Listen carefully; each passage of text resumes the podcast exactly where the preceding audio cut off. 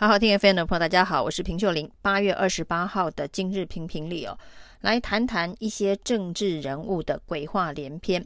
驻日代表谢长廷呢，在日本排放福岛的核污染水的时候呢，居然大发议论哦，说其实微量元素对人体是有益的。那这个说法呢，果然也落实了之前大家对他这个驻日代表，其实是在帮助日本的代表，根本是以日本人的权益为优先，而不是台湾人的权益哦。当他说微量元素对人体有益的时候，引发大家的哗然哦。因为呢，其实日本周边的国家，日本、呃、韩国、中国大陆、香港、澳门等等，都抗议了日本排放核污染水的相关的作为哦。那在这个引发炮轰，甚至连民进党内的立委都不认同哦。医生背景的民进党立委林静怡就说：“那说微量元素对人体有益，这个说法真的太超过了。”那连林静怡。这么样子对民进党忠心耿耿的林静仪都这么说，那也许他是因为有医生的这个专业的背景哦。那谢长廷呢，当然也必须有所调整说法。于是呢，谢长廷就说，他所说的微量元素哦，指的并不是福岛的核污水，而是像北投温泉跟玉川温泉里头含有镭这样子的一个镭泉。对身体有益啊，那这个说法哦，等于是把北投的温泉又比成了核污染水哦，那显然引发的争议会更大。于是呢，这一个国民党北投士林的立委参选人张思刚哦，就要求民进党的立委吴思瑶要表态啊，认不认同谢长廷所说的微量元素对人体有益哦，把北投温泉比喻成核。污染水的说法，那谢长廷显然不认为他自己有说错，那他还拿出说多年前他所读过的美国的文献当中哦，的确说太空人呢在外太空当中会接收到一些微量元素啊，那所谓的对人体有益跟对人体无害，这是两个不同的概念呢。那在这个医学上面呢，微量的。这一个放射的元素呢，只要微到一定的程度，对人体呢不会发生伤害哦。但是呢，要找到说对人体有正面帮助的文献，恐怕是非常的困难哦。那谢长廷的一凹再凹哦，那显然没有办法，这一个洗脱他驻日代表完全站在日本立场说话，不顾台湾人民的心理上的恐惧。或者是呢，真正身体上面健康的这个担忧，没有同理心哦。那对于这样子的一个说法，如果持续的扩散哦，也许除了林静怡之外呢，譬如说像赖品妤哦，那之前提到这个新北市的核电厂，对于民众的这个心理的。负担有多大等等啊？那在核四是否重启的议题讨论上面呢？赖品妤说重启个屁啊！那这个台湾是反核的，那反核电厂却对于核污染水的排放态度如此的鸽派啊！这应不应该是赖品妤的立场啊？既然如此坚定的反核，对于核污染水的排放。应该也应该要有不同的意见了、哦。于是呢，有人就呼吁赖品妤这个时候也应该要跳出来喊话，就日本排放个屁啊！那不要把核污染水流到台湾附近的这个海域哦。那对于反核到底，把反核当成唯一神主牌的民进党哦，那对于谢长廷的说法，真的能够认同吗？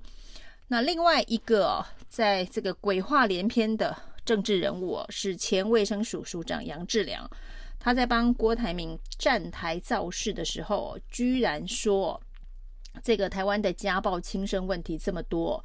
是因为呢想打蔡英文、陈建仁没有办法打，他们都有随护哦，那于是就在家打老婆小孩哦，这绝对是一个非常非常严重的失言呢、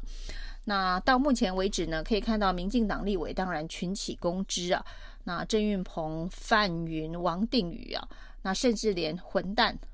这一种粗口都爆了。那要杨志良道歉了。事实上，杨志良这样的说法的确是需要道歉，而到目前为止呢，并没有看到蓝营的政治人物跳出来谴责杨志良啊。那这件事情呢，恐怕需要用的是，呃，以一般人性作为社会道德标准的方式哦。那杨对杨志良来讲哦，他也许认为啊，这样子的一个说法是一种政治上的幽默，就是反对蔡总统、反对陈建仁啊、的支持者没办法打。然后呢，于是回家打老婆小孩啊。对他来讲，也许他认为这是一个反差式的政治幽默的用语哦，但是其实是踩到了社会的红线啊。因为在台湾呢，这个家暴、轻生等等相关情绪控管问题所造成的一些，不管是暴力行为，或者是其他的这个自残行为哦，那都是非常严重的现代的。精神疾病造成啊，那杨志良用这样轻蔑轻佻的方法做类比啊，他认为是政治上的幽默跟玩笑，但事实上呢，他踩到了社会所不能容忍的道德红线了。那最好的方式就是杨志良出面道歉啊。那如果杨志良坚持不出面道歉的话，也许蓝营的政治人物应该要。跟杨志良进行非常明确、直接的切割，这就跟现在呢也开始有人切割赖品妤哦，在赖品妤呢这个无端指控、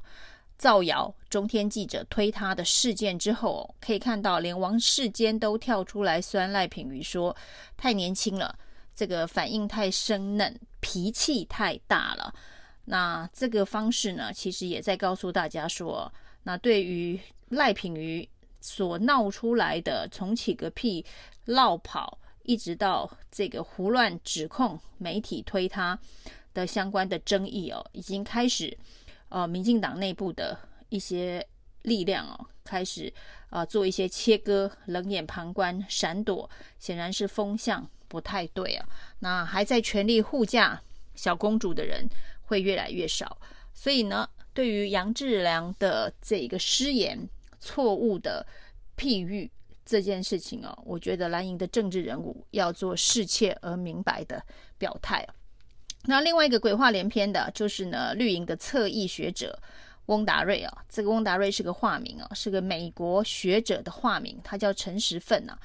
那在这个之前呢，他就打高虹安的这个论博士论文有问题，这个帮林志坚辩护新竹棒球场的，还提到呢，这个林哲轩的这个受伤根本没什么，大联盟呢每天都有多少人受伤等等啊，那一连串荒腔走板的言论呢、啊，实在很难让人相信啊，他是一个大学教授，他是一个学者。那这一次的绿营侧翼炎上的，真的是不止。这个炎上高虹安啊，还延上了整个民进党认为现在赖清德选情应该要稳扎稳打的声音啊。因为温达翁达瑞说，这一次的新竹棒球场这个跟大联盟专家的评估报告当中哦，似乎是已经介入了台湾的政争哦。于是呢，翁达瑞要发起球迷一人一信写给大联盟啊，那求要求球迷联署向大联盟抗议啊。啊、要质疑美国的职棒大联盟是不是介入了台湾的政争哦？那如果没有的话，也应该要澄清哦。这所谓的大联盟专家评估呢，新竹棒球场这个标准啊，这个等级不如美国的高中棒球场或者是公园的这个棒球场的品质啊。他认为这样子的一个评估报告是介入台湾的政争啊。那在他非常荒谬的。发起球迷一人一信写给大联盟之后，民众党啊，当然找到这个机会，立刻反杀。反杀的做法呢，是也要发起一人一信啊，写给民进党的总统候选人赖清德，问他啊，是不是支持翁达瑞的做法，是不是要继续容忍这个侧翼网军无理的扰乱台湾的社会，甚至呢丢脸丢到美国的。职棒大联盟哦，那这的确会得罪相当多的球迷，所以呢，现在跳出来骂翁达瑞的，反而是一些绿营的政治人物啊，都认为他是坏事啊，坏大事啊。这个绿营的网军互打恐怕呢又要起另一波的腥风血雨哦。那被夹在中间的赖清德会处理网军风波吗？去年的九合一选举当中哦，民进党的检讨报告当中哦，处理了这个论文抄袭事件，处理了黑金挂钩事件呢，独独没有处理网军作乱事件呢。那当没有处理网军作乱事件，继续容忍网军呢，呃，由直服在地下，选举到了热季又冒出头的种种作为哦，对赖清德来讲哦，网军之乱迟早。他还是得面对的。谢长廷、杨志良、翁达瑞三个人的鬼话连篇呢、那会在后续如何影响选情的发展，都蛮值得观察了。以上今天评评理，谢谢收听。